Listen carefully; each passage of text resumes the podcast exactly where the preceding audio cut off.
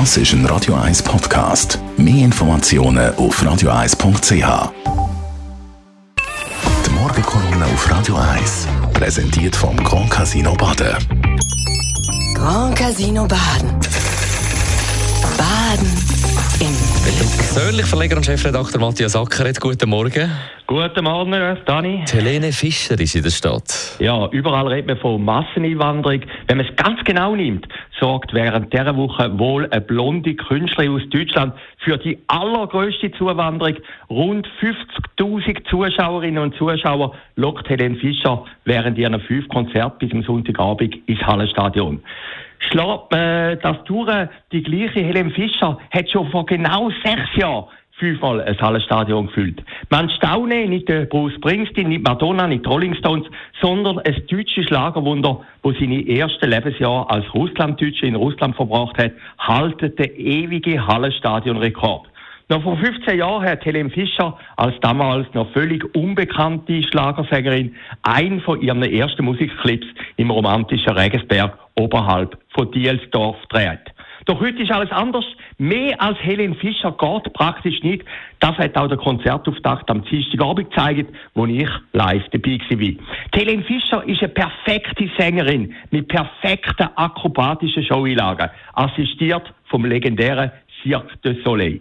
So viel Perfektion macht fast schon schwindlig. Und sogar der sonst so überkritische Tagi widmet ihre heute fast eine ganze Seite, während sie in der NZZ sogar mit der legendären Madonna verglichen wird.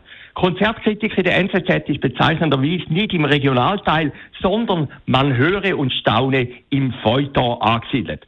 So viel zur Helene Fischer Euphorie, wo mittlerweile sogar in die Redaktionen überschwappt. Das ist erstaunlich. Vor der Helene Fischer hat der deutsche Schlager, von wenigen Ausnahmen wie der Udo Jürgens abgesehen, immer noch ein als toxisch oder zumindest Ballermann verdächtig gelten.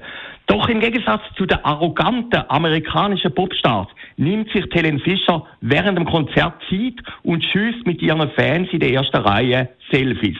So volksnah ist nicht einmal die SVP. Und wohl noch keine andere Künstler oder Künstlerin hat auf der Hallenstadionbühne so viel mal Hallo Zürich gesagt wie Helen Fischer. Fehlerfrei heißt ein von ihren ersten Hits, wo Helen Fischer auch im Hallenstadion singt. Keine schlechte Umschreibung von ihrem Auftritt. Atemlos, ihren Superhit, druckt sogar noch besser aus. Doch Helen Fischer singt das Lied Atemlos nicht einfach normal auf der Bühne wie ein anderer Künstler, sondern schwebt dabei mit einem Hebkranen durch die Halle. Atemlos ist bei ihrem Konzert vor allem das Publikum. Fast dreieinhalb Stunden dauert das ganze Spektakel. Kurz vor halb zwölf gibt sie ihre letzte Zugabe und verschwindet, showgerecht, auch nicht hinter einem Vorhang, sondern im Boden.